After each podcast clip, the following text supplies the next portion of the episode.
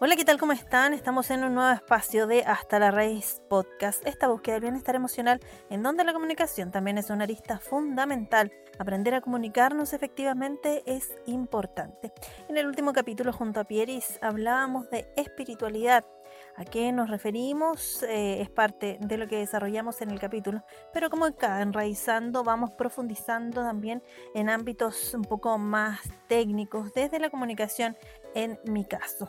Nunca nadie se detiene para saber de espiritualidad y es que en sí la espiritualidad está llena de comunicación, de códigos, de experiencias, de retroalimentaciones, porque cada persona lo va a interpretar a su manera. De esta forma se efectúa la espiritualización. En el intercambio de pensamientos, también el oído es el factor más importante. Por otro lado, los medios de comunicación siempre intervienen. Ellos son los canales que hacen que esto sea posible, que conozcamos acerca de un evento cerca de eh, nuestro lugar de residencia, que podamos investigar sobre estos temas, sobre esas inquietudes eh, que nos genera y poder armar nuestra propia espiritualidad. A veces la comunicación no la sientes, pero está. La escuchas, la observas, la tocas. A veces estará en el susurro del viento y será la melodía para almas perdidas. El amor al arte, el amor a la vida y aquí el amor por la comunicación, como es mi caso. Pero, ¿qué pasa con la comunicación y la espiritualidad? Bueno, la manera más bonita de trascender en el misterio de los códigos de saber escuchar, pero así también interpretar las maravillas rodeadas de más maravillas. La espiritualidad es la vida interior. Las expresiones y prácticas de espiritualidad son personales. Es como usted entiende el mundo y el universo en su interior. La espiritualidad no implica ser religiosa como lo hemos dicho. De hecho, muchos se consideran muy espirituales y para nada religiosos.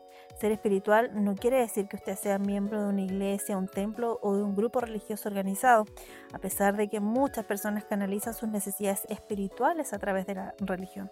La forma en que usted conecte su espiritualidad es una decisión únicamente suya y su forma de comunicarse con la espiritualidad, de conectar con la espiritualidad.